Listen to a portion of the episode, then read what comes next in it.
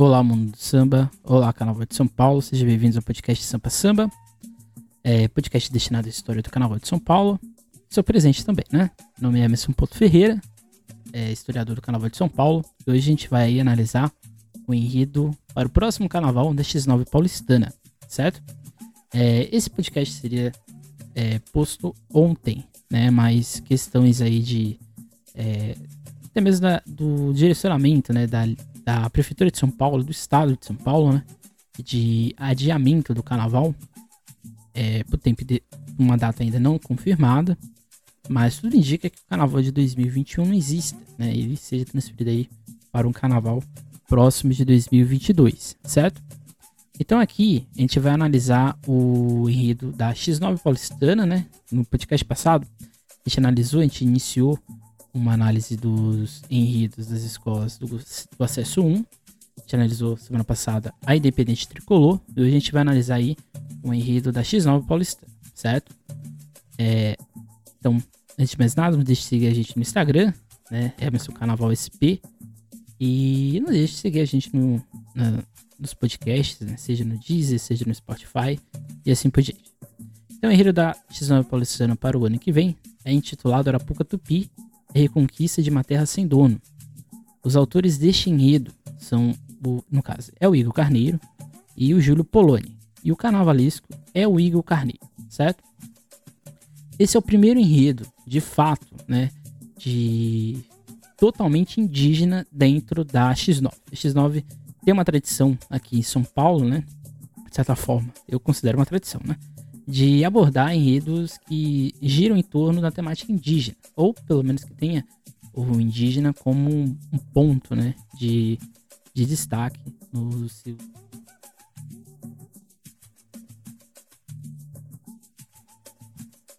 Amazônia, Dama do Universo, um enredo é, bastante é, ousado para a época. Foi um, um, divisor de águas e muita coisa no Carnaval de São Paulo. Não à toa foi o título, né? o primeiro título da X9 paulistana. Muito, muito emblemático, eu diria, né? Talvez os melhores da escola até hoje. Em 2009, a escola retornou à ideia de Amazônia. No enredo Amazônia, conseguimos conquistar com o braço forte do esplendor da via brasilienses a busca pela terra sem mar. Esse enredo foi feito ali pelo Paulo Furô, e esse enredo é uma viagem louca, né? Ele faz várias, ah, várias contextuações, né? Ele vai indo, indo para um lado, depois vai para o outro. Então é um enredo bem interessante, né? Quem, quem nunca viu, fez sexta colocação da X9 esse ano, de 2009, né? Em 2016, né, a escola fez aquele enredo belíssimo, né? Talvez um dos melhores trabalhos, um na vez não. Foi o último bom trabalho plástico da X9 Paulistana no Carnaval de São Paulo, no enredo Açaí Guardiã, do, do amor de, de Assá ao esplendor de Belém do Pará. E aqui a escola fez uma é, partiu né, da sua análise da capital paraense a partir da lenda do açaí. Né? E aqui um enredo belíssimo. Né? Então, ou seja, a X9 já, fala, já sempre falou da temática indígena, né? É, esse ano falou, né, de certa forma, né, quando é, homenageou os batuques ao longo do Brasil, é, a gente teve exatamente uma homenagem é, a, de novamente, novamente, né, aos indígenas, mas não foi o, o centro do enredo. Embora no início ali tenha uma pegada muito bonita ali dessa parte indígena. Em 2003, quando a escola foi vice-campeã no enredo sobre o Rio Pinheiros, a escola também, é, no caso, né, analisou o Rio Pinheiros também sobre a ótica indígena. Só que eu acho que esse enredo para o próximo Carnaval da X9, ele é mais indígena que esses outros. Né? Então por isso que é, eu considero este o primeiro enredo de fato indígena da X9. Embora ela já tenha falado de outros assuntos e assim por diante, certo? O carnavalesco é o Igor Carneiro, e aqui eu vou pegar uma, uma bibliografia que está no site do SRZD, e lá diz, né? É um, no caso, né? Iniciou sua carreira como jurado é, de Siles é, em sua cidade natal, que é Santos, vizinha minha, né? Sou do Guarujá, no litoral de São Paulo. No Rio de Janeiro foi auxiliado carnavalesco Mauro Quintais, na Acadêmicos do Salgueiro. É, inclusive, né, em 2001, o Salgueiro fez um, um, enredo sobre o Pantanal. Né? Não sei se o Igor Carneiro estava nessa época, mas se ele participou do, dos trabalhos com o Mauro Quintais, provavelmente ele estava. Né? É, trabalhou também na Mocidade Independente de Padre Miguel, Acadêmicos da Rocinha e fez parte da equipe de Paulo Barros na Unidos de Vereadores em 2007, naquele enredo, é, se não me engano, em 2007 foi o vereador, é, foi sobre o jogo da vereadora, né? Não, 2007 não foi sobre o jogo, foi, foi sobre o jogo, sim. Filho belíssimo, inclusive. Em São Paulo foi carnavalesca da Gaviões a Fiel, no enredo de 2012, se não me engano, enredo sobre o Lula, e na Nenê de Vila Matilde. Nos últimos anos foi diretor do Barracão da Mancha Verde, né? Não precisa nem dizer nada, né? A Mancha Verde nesses últimos anos tem sido emblemática nesses aspectos plásticos. E na cidade de Santos, Letícia recinou o carnaval da X9 dos últimos 2019, 18 e 17 e na União Imperial, né? Duas escolas né, bem tradicionais aqui da cidade de Santos. E neste ano foi campeão pelo menos dos morros. Desfile belíssimo. Talvez um dos melhores desfiles é, deste ano, com todo aqui o Carnaval de São Paulo. Desfile, um desfile praticamente perfeito, né? Seja na idealização prática, seja no desenvolvimento do enredo. É um desfile belíssimo. Quem não, quem não viu, veja, tá? Acho que tem no YouTube sim. Só colocar lá Unidos dos Morros 2020, você vai encontrar lá um desfile belíssimo que começa com um tom totalmente preto e marrom, né, para mostrar é, ali as desigualdades, é muito bonito. Já a temática indígena em São Paulo já foi abordada muitas vezes, né? Mas não exatamente sobre a luta indígena. Acho que o carnaval ele tem uma, um, um compromisso, eu diria, de re, vamos assim, de reatualizar a sua visão da causa indígena. Muitas das vezes, quando a gente vê o indígena na avenida, ou ele está na fundação de uma cidade, e mesmo assim, quando ele está numa fundação da cidade, ele é totalmente idealizado. Quando ele está né, também nesse aspecto da cidade, do lado dele está talvez o maior algoz do, dos povos indígenas, principalmente no estado de São Paulo, que são os bandeirantes.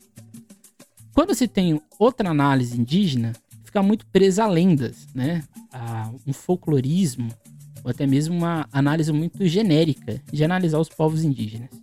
Então, é, eu diria que a gente tem sim que retornar uma reatualização dos enredos indígenas, assim como na década de 80 e década de 90, houve uma reatualização dos próprios enredos de temática afro-brasileira, né? quando se sai daquela ideia muito ainda do escravismo, da ideia do, do escravo, do negro como uma coisa e assim por diante. Então acho que é, esse enredo da X9 pode ser, quem sabe, um, um avanço nessa temática indígena na cidade de São Paulo. Eu vou citar aqui dois enredos de São Paulo que eu acho que falam da. Eles são, eles são praticamente puramente, se assim podemos dizer, é, indígenas. 2018, a Gaviões a Fiel, um enredo muito interessante, mas que não foi, talvez, não chegou né, a ser muito bem é, avaliado, que é o Guarus, na Aurora da Criação, Profecia Tupi, Prosperidade e Paz aos Mensageiros de Rudá. Em 1977, um dos melhores enredos enredos não, sambas enredos da história do Carnaval de São Paulo, Narainã, Alvorado dos Pássaros, a camisa verde e branco. Esses dois enredos aqui são diferentes, né? O Guarus, ele pega uma ideia de criação, né, uma ideia de, dessas divindades indígenas, e já o Narainã é uma espécie de lenda, né? Em 2020, na Portela, o Ajupiá, Terra Sem Males, um enredo que ali, né, a overdose indígena da, da Portela, foi um desfile muito bonito, mas faltou ali em desenvolvimento, talvez. Em 2017, talvez o melhor enredo indígena já feito depois de Tupinicópolis, que é Xingu, o clamor que vem na floresta. Então, ou seja, a gente não tem tantos enredos que falam da resistência indígena, que é exatamente o que a X9 paulistana pretende para o próximo carnaval. Então aqui eu vou fazer primeiro uma análise bem, não é, grosseira, eu diria, mas uma análise aqui que a gente vai é, analisar, né, eu diria, o análise, fazer análise primeiramente histórica do termo, e aí sim a gente vai para a questão de fato, né, do enredo. Então podemos ver o Brasil como uma árvore. Isso eu falo para os meus alunos, né? É, eu falo para eles que o Brasil é uma árvore gigantesca. Na Copa, uma classe dita mestiça, que usufrui de um passado prolongado de privilégios. No tronco, uma população preta, que sustenta esse privilégio. E na raiz escondida, uma população indígena, que habitou por muito tempo o Brasil.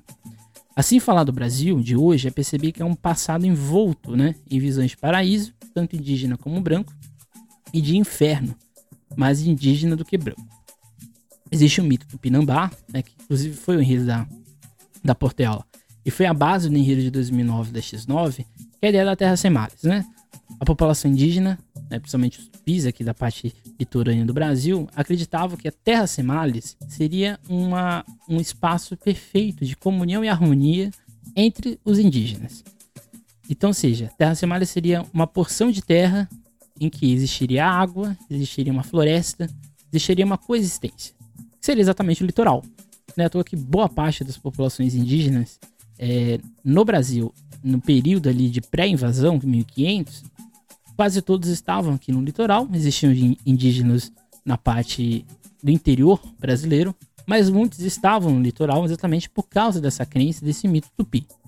Então, de certa forma, antes de abordar é, o enredo em si, a gente tem que entender o que é o povo indígena, né? Existe a prerrogativa que mais ou menos 5 milhões de indígenas viviam na costa brasileira. A gente pode separar tais grupos em dois grandes etnias, né? Tupi e Tapuias. Tapuias. Sendo que o que sabemos dos Tapuias é herdado dos Tupis. A prerrogativa mais aceita é que um processo longo de idas e vindas dentro do território brasileiro, seja vindo da Amazônia ou da Argentina e Paraguai, a população tupi começa a habitar o território. O que fazia né, os tupis serem hegemônicos era sua semelhança cultural, mas principalmente línguas, a língua né, e hábitos de alimentação, de caça e de luta. Vou passar um caminhão aqui, eu acho, hein? Passou. Se for pensar em um quadro, três agrupamentos de indígenas giravam em torno de uma mesma região, a utilizarem só recursos, como se um giro mudavam de espaço, até que em algum momento teria que guerrear um contra os outros para saber quem ficaria com tal espaço. A gente tem que ter em mente que o, a coexistência indígena, principalmente nesse período aqui é, pré-invasão, né, ou seja, antes de 1500, e até mesmo ali nos, em 1500, né, porque os portugueses chegaram não fizeram porra nenhuma aqui no Brasil, desculpa, palavrão. Mas é, é mas o fato é o seguinte, a população indígena, ela não, é, não existe essa visão idílica que os indígenas eles são, vamos dizer assim, povos pacíficos de coexistência. Não. Existia sim um, uma espécie de respeito, mas antes de tudo, todos os povos indígenas eram guerreiros, né? Eles buscavam, eles brigavam pelo seu território. Então, essa visão idílica, né, de que o indígena é somente um povo de harmonia, é uma coisa, uma construção muito branca, né? Uma coisa muito europeia de se analisar. Os tupis, né, habitavam praticamente toda a costa brasileira e havia dentro destes grupos subdivisões. Os tupis guaranis iam do Ceará até parte da Lagoa dos Patos. O tupi, os tupis estavam na costa paulista e os guarani na parte sul. Outros grupos habitavam como os goitacazes no Rio Paraíba, São Paulo e Rio de Janeiro. Os aimorés no sul da Bahia e do descobrimento é, em Espírito Santo. Porém, devido às guerras internas, tais grupos e o estilo próprio de guerreiros, os tupinambás se tornaram hegemônicos em boa parte do território. Então, seja, é, o agrupamento indígena, ou o que é o indígena, é uma coisa muito ainda é, sem definição. Né? Se, a gente, se a gente podia dizer, se é que a gente pode dizer que existe uma definição. É, primeiramente, não são índios, né? Índio é um conceito muito pejorativo. São indígenas, né? E se a gente souber as etnias, né? Ou os seus, o nome dos seus grupos étnicos fica é até melhor, né? Então essa é uma outra questão a ser feita. Ao longo de toda a história do Brasil, né, a, população indígena ou ela foi escravizada, que era uma opção, é, não é uma opção, né? É, boa parte da, desses povos eles não aceitaram um processo de colonização nem de catequização. Então eles tinham algumas opções: ou eles lutavam e morriam, ou eles lutavam e se tornavam escravos, ou eles tinham que fugir para o interior do Brasil. Ou seja, nunca houve uma coexistência muito interessante. No final do século XVIII, né, 18 para 19, vão ser criadas algumas tentativas de assimilar esse indígena à cultura brasileira. O que é um outro problema, né? Porque não se tem, na verdade, uma discussão de onde esse grupo tem que estar. Será que ele é brasileiro? Será que ele não é brasileiro? E assim por diante. Depois do período republicano, não existe nenhuma possibilidade de inserção do indígena de dentro das terras brasileiras. E é exatamente isso que chega à nossa atualidade e eu acho que chega ao enredo da X9. Na atualidade, né, se for agora pensar o movimento indígena em si, a visão do indígena transita mais né, nessa ideia da estigmatização, da estereotipização, do que necessariamente no seu respeito. né? É, e aqui tem várias questões, né? O primeiro deles está dentro do que é ser indígena. Um critério pode ser visto como critério biológico, o que é um erro, já que não há um povo indígena, não miscigenado. Mesmo que internamente, isso se torna prerrogativa para a tomada de terras indígenas, por exemplo, na Lei de Terras de 1850, quando os grupos miscigenados foram expropriados. Além disso, o próprio Estado português incentivou o casamento de brancos indígenas ou de negros indígenas, o que exterminou ou findou uma espécie de linhagem. O que, que era isso, né? É, isso também ocorre em 1916, quando vai ter é, uma espécie de tutelagem do indígena. O que, que era o Estado brasileiro durante muito tempo, né? Até hoje existe essa visão de que a gente somos vistos como, vamos dizer assim, é, civilizados. Nós temos que criar mecanismos de inserção do, do indígena na nossa sociedade. Isso aconteceu seja no período colonial, quando ainda era o Império Português, seja no período do Império Brasileiro e seja no período republicano. Em todos esses períodos, existia a ideia de, tutela, de tutelagem. No Brasil colônia, a tutela estava, vamos dizer assim, na catequização, né? nos missionários, é, nos jesuítas e assim por diante, que criaram essa visão né, de que o indígena ele tinha que ser civilizado. Isso vai ter vários auges, né? Você vai ter, por exemplo, o, na região sul, né, uma resistência indígena muito grande junto com esses jesuítas na chamada Companhia de Jesus. Você vai ter isso em São Paulo, principalmente, né, que até ali meados do século 17 para 18, a língua oficial em São Paulo era o tupi, né, o tupi-mimbiá. Então, ou seja, é, o Estado não reconhecia o indígena, a não ser que esse indígena fosse de fato assimilado. E esse incentivo, ou esse ataque a população indígena também era em torno da sua ancestralidade. Então era tirar eles de suas terras e trazer para a nossa ideia de civilização, que seria no caso a cidade. Outra visão dentro do, da população indígena é o critério de cultura, o que cai por terra, pois mesmo que possuam aspectos comuns à sua ancestralidade, essa mesma não seria algo puro, assim como a própria língua nem sempre ronda dentro de uma distinção, sendo hoje, inclusive, em um processo de extinção. Isso aqui é importante, né? Todos esses critérios que eu vou falar aqui, eles são extraídos no livro da Maria da Manuela Caneiro da Cunha, né? Que ela é pesquisadora é, da causa indígena brasileira. E o critério cultural também é, uma, é um grande problema, né? Isso também, novamente, é uma tutelagem do Estado, inclusive nossa, de achar que todos os povos indígenas viam ou veem certas divindades como algo comum, o que é uma mentira, né? Cada povo cada nação, cada é, distinção né, étnica, racial, seja lá o que for, cada uma dessas distinções são visões próprias de cultura. Então não é um, um grande conglomerado de, de ações, né? O mito de Tupã, por exemplo, que a gente vai falar mais para frente, não eram todos os povos indígenas que reconheciam, né? Até porque é, a gente não pode, por exemplo, dizer que certas é, intenções aconteciam em todo o território brasileiro. Né? Então, por exemplo, um indígena na Amazônia tem um tipo de pensamento, tem um tipo de visão de mundo totalmente distinta de um indígena que está na região sul, né? Que são outras, outras origens, são outros mitos e assim por diante. Então esse critério biológico ele não existe porque não há um povo que não seja hibridizado.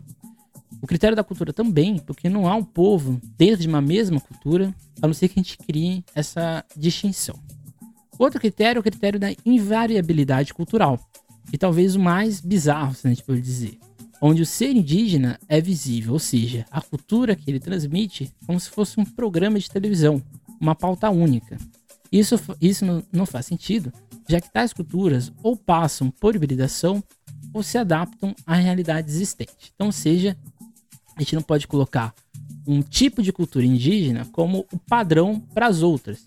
Seria no caso do estruturalismo, ou seja, fazer várias comparações. Isso também é um outro erro. Portanto, o que o movimento indígena procura não é a integração ao Brasil, pois em tese eles são brasileiros, eles são, né, no caso brasileiros. O que procuram é o respeito e a própria opinião e escolha de seus hábitos e escolhas. Caso, né? Porém, dentro do Estado brasileiro, ou seja, não enxergam, é, não querem estar dentro de um, uma tutelagem. O movimento indígena brasileiro ele normalmente as pessoas encaram como, um, como se fosse um movimento ambientalista, o que é um erro. O movimento indígena brasileiro, ele é antes de tudo um movimento de terra, né? É busca de demarcação da terra indígena e demarcação da sua ancestralidade. O movimento indígena ele não busca a preservação da natureza, porque isso, em tese, é a base de toda, é, e aqui acho que quase toda, né? Todos os grupos brasileiros que giram em torno do, da ideia de, do, do indígena.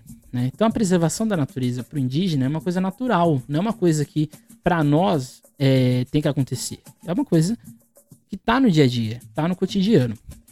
Então, o povo indígena, né, as populações indígenas, elas não querem ser inseridas dentro da ideia do ser brasileiro. Porque, em tese, eles já são brasileiros. Eles querem, na verdade, respeito, acima de tudo, e reconhecimento da sua ancestralidade. Assim, a ideia de que há uma dívida, como promulgou o Marechal Rondon, né?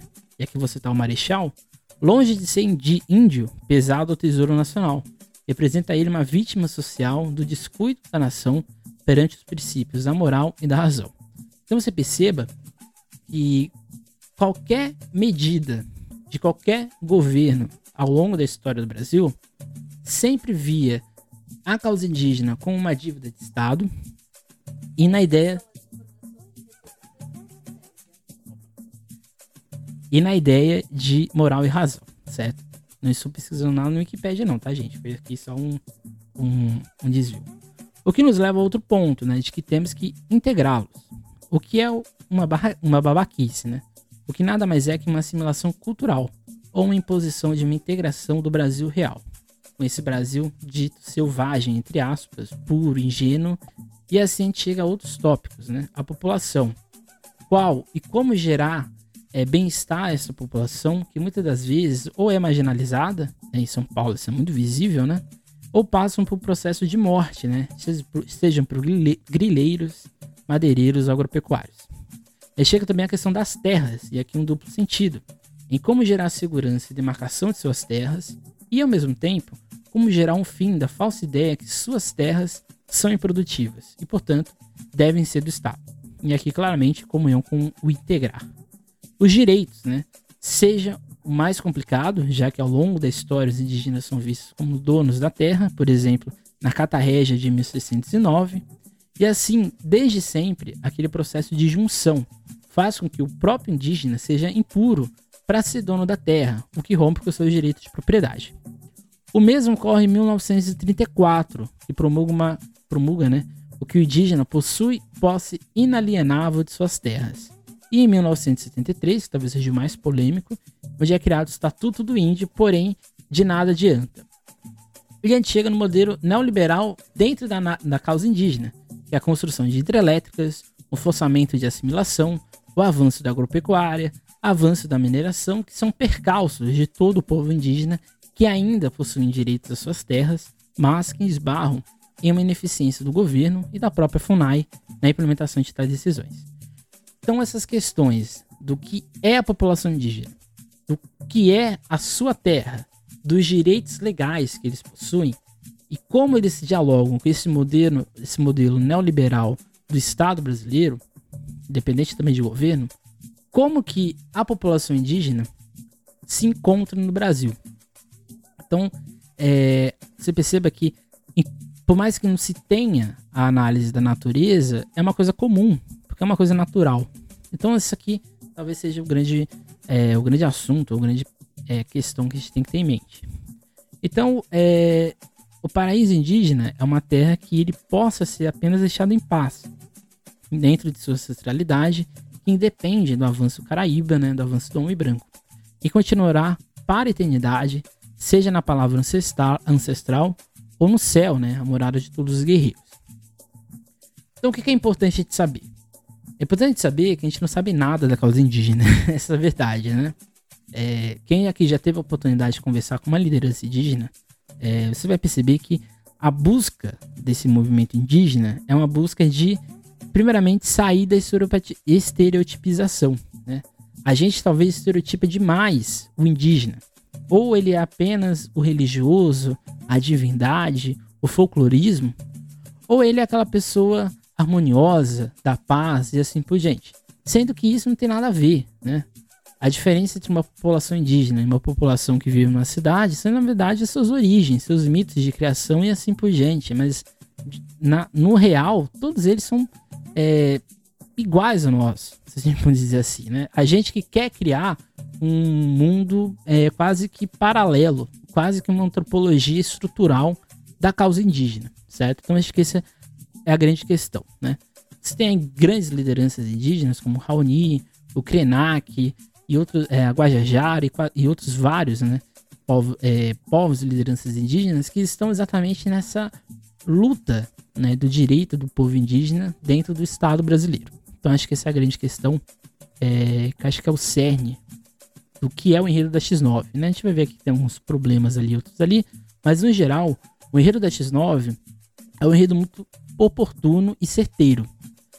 Eu acho que a X9 nos últimos anos tem feito belíssimos enredos, né? Por exemplo, o enredo desse ano é um enredo fantástico, né? Mas acho que falta alguma coisa. Não sei se é a finalização do projeto, não sei se falta algum tipo de recurso, não sei se é a estrutura, mas acho que a X9 tem feito bons enredos, tem feito bons sambas desses enredos, né? Que acho que é o mais importante. Então acho que esse tipo de enredo tem tudo para dar certo na escola, né? E agora a gente vai analisar a sinopse em si. O site da escola deu algum problema, não consegui ter acesso a ele, então aqui vamos basear no vídeo de apresentação, que eu creio que seja a sinopse da escola feita na live né? Então é esse aqui que a gente vai se nortear. Antes de mais nada, é importante entender quem é Ayrton Krenak. Ayrton Krenak que aparece na live, né? Naquele vídeo de explicação. Que aparece no, naquele vídeo, né? É, esse vídeo ele acontece em 1987, durante a Assembleia Nacional Constituinte, e foi discutida, depois de vários entraves e adiamentos, a emenda popular da União das Nações Indígenas, que mais tarde iriam para a Constituição. No dia 4 de setembro, o porta-voz do emergente movimento indígena fez discurso histórico que logrou reverter a conjuntura política indígena. O contexto do vídeo, portanto, é a pré-constituição de 88, que em tese deveria ser ampla a todos, o que em sua prática não foi. Se formos analisar o processo constitucional brasileiro, como vimos anteriormente, o que mais temos são exclusões do que necessariamente inclusão da causa indígena dentro do nosso discurso de nação. Em 1973 foi promulgado o Estatuto do Índio, a Lei 6001 de 1973, que no artigo 65 ou 65 incluía como obrigação do Estado a demarcação de todas as terras indígenas no prazo de cinco anos. Aqui citando José Afonso da Silva, são terras ocupadas pelos índios e por eles habitadas, as utilizadas para caça, pesca, coleta, agricultura e outras atividades produtivas, bem como todas as áreas necessárias à sua reprodução física e cultural, segundo seus usos e costumes próprios, estando incluídas nas áreas necessárias à preservação do seu meio ambiente e do seu patrimônio histórico. E aqui é, grande, é o grande cerne da atualidade no Brasil, né? O que é a terra indígena, né? A terra indígena é uma terra só ocupada ou é uma terra é, de ancestralidade? Então acho que essa é a grande questão que nunca foi resolvida ao longo de toda a história do Brasil, seja como colônia, como império ou como república, que é o que? Até que ponto a nossa Constituição reconhece o indígena de fato? Reconhece o indígena? Com certeza, né? Diz que a sua cultura, diz que os seus hábitos são, são assim, devem ser respeitados, não deve existir nenhum tipo de preconceito, nenhum tipo de, dizer assim, extermínio mas não há em nenhum momento a defesa do que é a sua ancestralidade, do que é a, a sua origem, do que é os seus modos de vida de interpretação. Então acho que essa é, é, a grande questão né, que gera-se hoje, esses entraves entre um grupo econômico que vê que aquela terra né, para ir é improdutiva, mas que para certo grupo, dentro dos seus diversos aspectos de ancestralidade que mudaram ao longo do tempo, aquele tipo de território tem uma outra representação, tem uma outra é, utilidade. Né? Então, essa é a grande questão. Como conjugar dois mundos, né? dois tipos de visão de sociedade dentro de uma única é, nação, de um único grupo social. Então, o início da narrativa do enredo é pelo lado do dualismo entre o terreno e o religioso, como se fosse um pedido de prece, quando aponta que no feitiço a agonia de uma civilização que sem rumo pede clemência, ou seja, somos transportados não só para a ligação entre a natureza e a terra, como também para o discurso de reconhecimento da ancestralidade como intermediador de valorização cultural, ou seja, é um grito de alerta e de preservação. Então, esse aqui é o cerne desse início da sinopse da X9. Somos estão direcionados para aquela relação com o natural, quando a escola indica relação assimétrica entre o que nós produzimos e o espaço ao qual convivemos, ou seja, a defesa que existe uma causa para toda ação que promovemos, né? No caso do vídeo, os sinais da desordem se encontram na condição econômica e exploratória do território, seja nas enchentes e queimadas que mostram um desequilíbrio urbano latente, bem como de uma exploração do solo como meio descartável, como os desastres causados pela Vale no estado de Minas Gerais. Ou seja, aqui temos novamente a causa e efeito. De um lado, o pensamento quase comum de preservação e de respeito entre o terreno e a natureza, e do outro lado, a ambição e ganância, onde, na verdade, se baseia apenas em um desmerecimento ou não reconhecimento da causa indígena. Então, ou seja, o... você não você não pode esperar do enredo da X9 que eles vão fazer uma análise antropológica dos povos indígenas. Não é esse o interesse do, do enredo da X9. O enredo da X9 quer que nós é, percebemos, né? Nós temos que perceber a ancestralidade e principalmente a sabedoria indígena. É isso que a X9 quer que você saiba e aprenda do seu enredo. Então ela não vai fazer igual fez a Portela, uma chuva de, de palavras, de hábitos indígenas. Ela vai exatamente, a X9, ir para esse lado talvez mais do que é este pensamento indígena. Então, é basicamente isso. Se não for, se alguém da X9 quiser né, falar alguma coisa depois, seja à vontade, né? Mas essa foi a interpretação que eu tive, né? Assim voltamos ao religioso, quando a escola não insere, nos insere no protagonismo do deus Tupã. Na verdade, não é, necessária, não é necessariamente um deus, mas uma força que agia sobre os sujeitos, né? uma ação de temor e respeito dos povos indígenas. Né? É, em relação ao trovão, visto como um sinal de poder, mas, de qualquer forma, a representação humana de Tupã não é algo indígena, mas que surge dentro da realidade católica né, de um deus onipotente já que os mitos indígenas não eram de forma, em forma de ídolos, né? ou seja, de pessoas, mas totêmicos ou no natural, né? por exemplo, o sol e a lua, as árvores e os animais, as flores e as condições climáticas. Por que isso aqui é importante? Né? Quando a gente é, cria a figura de um deus, né? por exemplo, Tupã, Tupã não existia como pessoa. Tupã era uma, era uma espécie de, de pensamento, eu diria até que filosófico, do raio, né? O raio como uma, uma fúria, como uma presença é, não, que não consegue se explicar. Então acho que essa é a grande questão. Não existe uma corporificação do, desses deuses, né? Desses mitos indígenas. Não à toa que a maioria dos, dos, dos pensamentos, né? O que a gente chamaria de lendas, se assim podemos dizer, a maioria dessas lendas, né, entre aspas, né, porque acho que lenda não é um, um termo muito interessante, a maioria das, desses, desses seres, ou eles são seres animalizados, né? São animais com, com aspectos de fúria ou não. Às vezes são é, elementos da fauna e da flora, né? Mais da flora às vezes, e assim por diante. Então não existe uma figura, né? Não existe uma pessoa é, como um humano. Até mesmo uma Yara, né? Por exemplo, ela não é necessariamente uma humana, né? Ela é uma pessoa, né? Com um, o dorso humano e o rabo de peixe. Então, não existiria o deus Tupã, mas existe sim o mito, né, a divindade e assim por diante. Mas voltando à sinopse, Tupã lança tro um trovão derradeiro por meio de sua ira. Aqui assim podemos dizer que temos uma representação indígena, uma vez que a relação entre os homens e os seres divinos nunca é de total harmonia. Quando há um desequilíbrio, tais divindades ora lançam ações perante os seres como forma de aprendizado ou como no caso da sinopse, como chamado, né? Revoltam-se caciques, preparem-se os pajés à redenção. E perceba a terminologia, né? Redenção, que no dicionário seria a libertação dos males e do sofrimento, que seria na verdade um termo religioso, que nos remete a um retorno de uma terra sem males.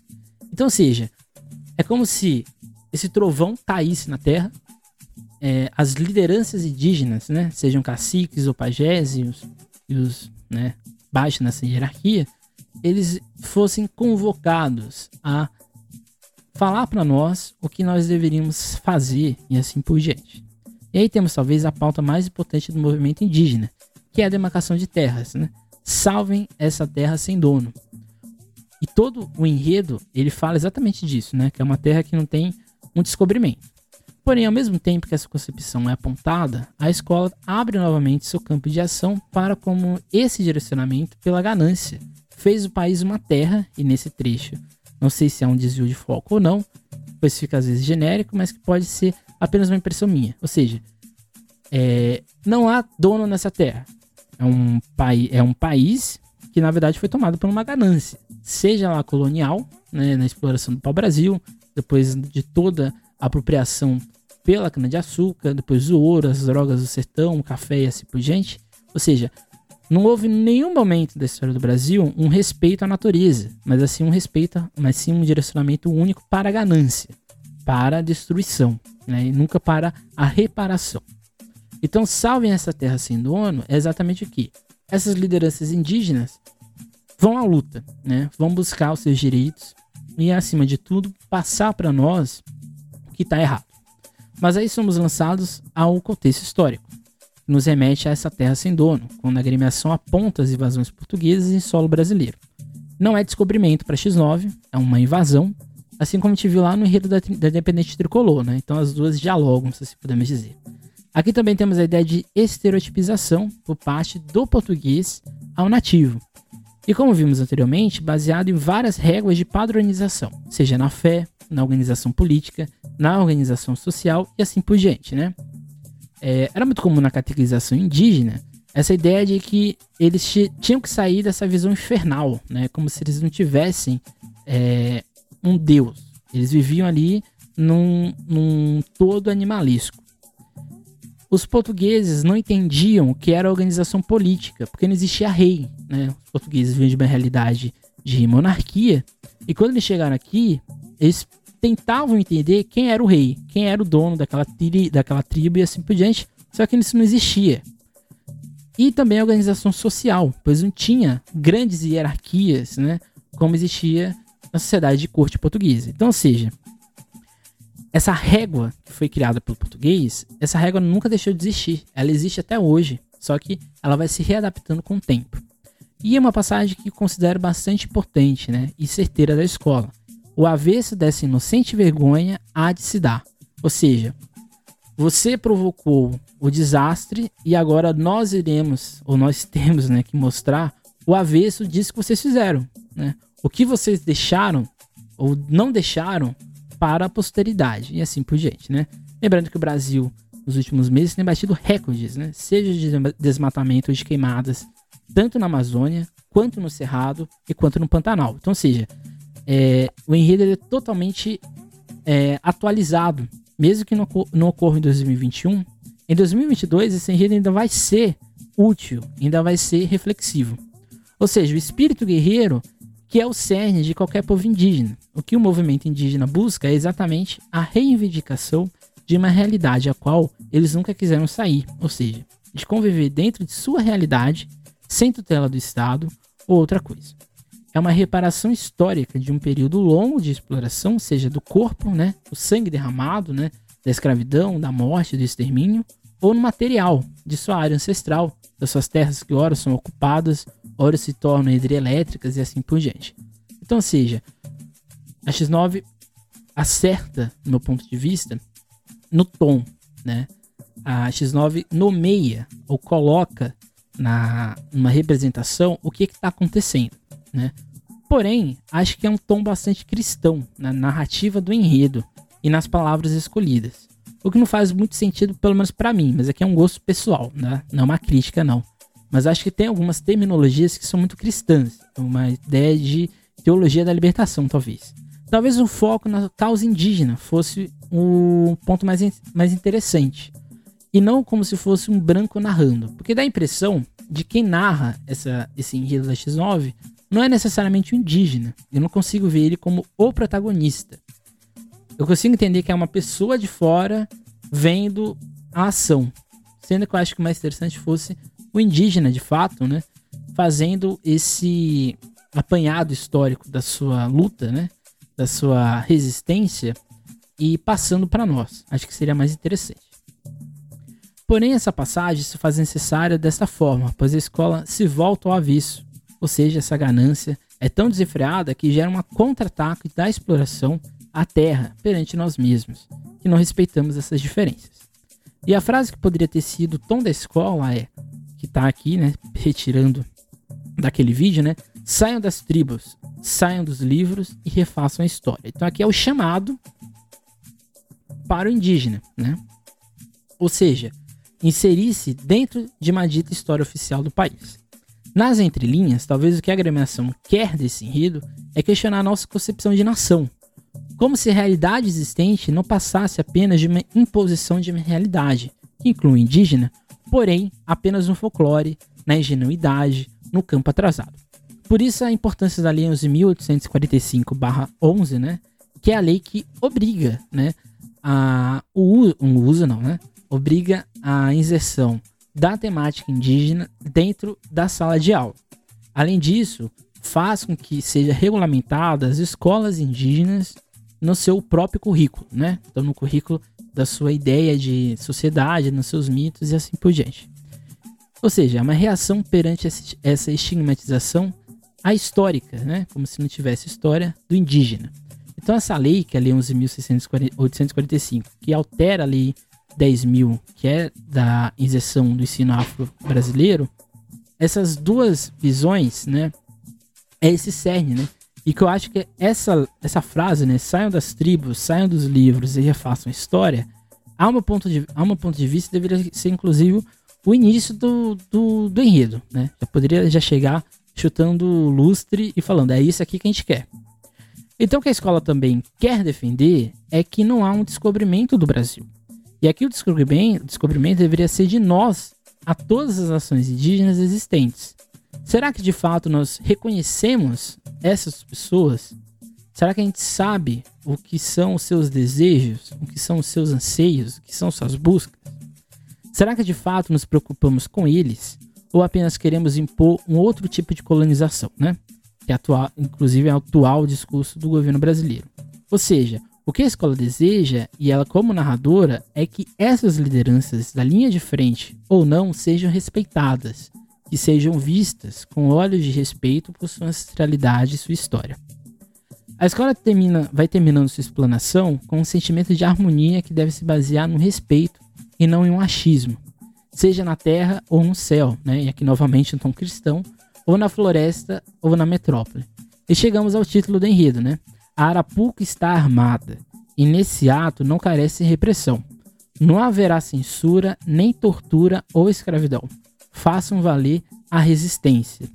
E aqui a gente tem um jogo de palavras muito interessante, porque eles falam: façam valer a resistência, façam valer a devolução, que é uma declinação né, do termo de revolução e é, redevolução, que são dois conceitos que se tornam aproximados do que de fato é o movimento indígena.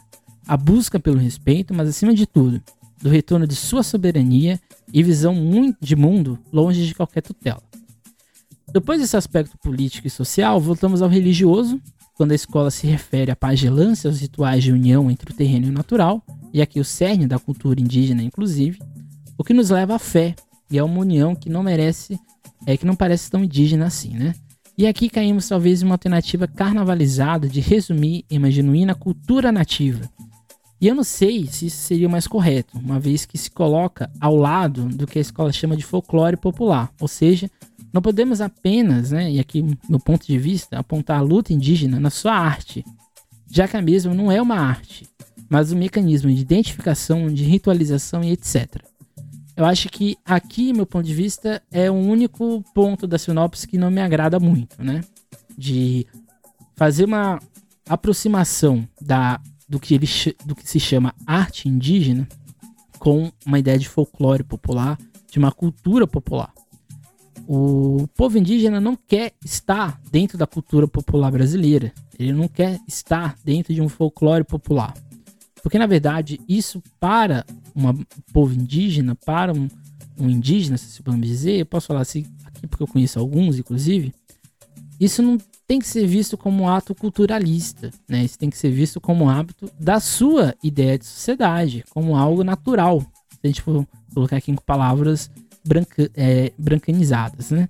Então, esse mecanismo de identificação, de ritualização, de saber o que é um, por exemplo, um jovem, uma criança e assim por diante, é o que faz isso que a gente chama de arte e cultura ser indígena, né? A escola faz uma outra literação do Tupi or Not Tupi, de Mário de Andrade, e que nos leva ao modernismo, né? Que, como sabemos, foi um movimento potente da arte brasileira, mas que gerou uma desapropriação, ou seja, um esvaziamento da causa indígena, ou até mesmo a estigmatização do indígena, onde mesmo, onde o mesmo, né, não é um protagonista. E aqui acho que existe uma perca de foco, né? Acho que aproximar a causa indígena da nossa ideia de cultura e sociedade é um tanto perigosa, mas talvez seja apenas uma impressão minha. Acho que isso não vai ser um, um ponto importante no enredo. Talvez aqui seja um. A escola coloca né, a ideia de cultura, de folclore, e do modernismo apenas como um como que o indígena foi representado, né? Eu acho que isso aqui não deveria nem existir no enredo, mas não sou eu que é uma impressão minha novamente. E perceba que a escola vai e volta na sua narrativa, né? Depois dessa antropofagia cultural, defende exatamente o aprendizado pelo conhecimento indígena, que é o resumo do enredo, né? Como se essa sabedoria ancestral se tornasse um ponto de virada para a nossa própria definição de sociedade. E aqui cito o trecho, né? Só assim será construído um povo verdadeiro, de culturas diferentes e de interesses iguais. Então, ou seja, aqui é uma ideia de interculturalidade que a escola tá, não não está falando isso, mas é o que é, né? Interculturalidade são várias culturas dentro de um mesmo espaço, mas com respeito das suas origens, das suas visões de mundo e assim por diante. O que vai de encontro à ideia de multiculturalismo, que é uma cultura no centro e várias culturas em voltas tentando dialogar com esse centro. Então esse direcionamento acho que será o enredo da escola, né? O que deveria ser também o tom da apresentação como um todo. Mas se pede de novo, o indígena no enredo é apenas ponto de figuração ou será o elemento central? Porque quando a escola representa a forma de uma sociedade justa e menos desigual, me parece uma, escapada novamente do foco e do protagonismo. Mas voltando ao eixo, temos a defesa de um mundo sustentável na sua essência, ou a palavra utilizada, purificação. E no final, né, vamos à luta, a sabedoria indígena é a resposta. Então acho que assim, eu acho esse enredo fantástico, primeiramente. Acho que a ideia do enredo é muito boa, o título do enredo é muito interessante, né? Arapuca Tupi, né? É, nos remete a um, a um grito de guerra, a um ataque que a escola quer provocar. Eu acho que a ideia do enredo é muito boa, mas eu acho que há alguns momentos é, se perde um pouco o foco. Acho que se a escola fosse apenas na ideia da resistência indígena, seja política ou não, da sociedade indígena, é, seja de inclusão ou não, acho que isso poderia ser o cerne. Talvez não exatamente, aqui não, é que talvez aqui esteja comparando, que é um erro meu, com o desfile da Imperatriz Leopoldinense sobre o Xingu, né, em que a escola faz exatamente uma crítica política da, né, do movimento né, todo indígena brasileiro dentro dos povos do Xingu. Eu acho que a X9 tem um, um enredo fantástico na mão. É um enredo que provavelmente deve dar um bom samba. Né? Pelo menos nos últimos anos a X9 tem feito bons sambas. Eu acho que é um enredo forte dentro do grupo de acesso. É, eu colocaria esse como um dos melhores enredos do grupo de acesso 1, inclusive. E eu acho que tem tudo para dar certo. Acho que é, as impressões que eu tive aqui na parte ali da cultura, na antropofagia, até mesmo do foco, é um, é um, sei lá, uma, é um, é, é um erro meu, se assim podemos dizer. É um, talvez eu esperasse uma coisa, mas não, isso aqui não cabe a mim, né? Acho que a diretoria da X9 é uma diretoria competente, as pessoas que tá pra, trabalham no departamento cultural mais ainda. E o Igor Carneiro é um ótimo carnavalesco. Acho que essa é, reestreia dele no Carnaval de São Paulo, né, agora como é, talvez com um protagonismo maior, né? Eu acho que tem tudo para dar certo. E eu espero que a X9 aí consiga aí é, fazer um bom desfile, né? Que acho que a escola merece ter feito desfiles, enredos muito bons, sambas muito bons, é, fantasias muito boas, mas talvez falte alguma coisa. Espero que isso seja é, sanado e a escola volte a brilhar novamente no Carnaval de São Paulo, uma escola bicampeã, com enredos fantásticos no seu passado e que merece tudo de bom sempre. Então é isso. Podcast que vem a gente vai voltar, agora a gente vai analisar mais aspectos das escolas. E podcast que vem a gente vai falar da Mocidade Unida da Moca. E a gente vai fazer uma pergunta, né? Será que a Mocidade Unida da Moca, hoje, na atualidade, é a melhor escola de São Paulo? Então a gente vai fazer esse questionamento, essa brincadeira aí no podcast que vem. E é isso. Não deixe de seguir a gente no Instagram, não deixe de seguir a gente no Spotify, no Deezer e assim por diante. Antes de mais nada, desculpe a qualquer se eu falei alguma coisa aqui que talvez é, saísse do tom. E de novo, né?